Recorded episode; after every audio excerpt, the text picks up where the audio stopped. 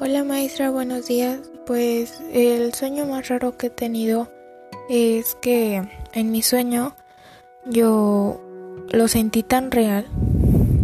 Bueno, mi sueño fue que mi mamá me levantaba para tener las clases en MET y pues yo hacía lo que siempre hago todos los días que es levantarme y hacerme aseo personal pero lo sentía tan real que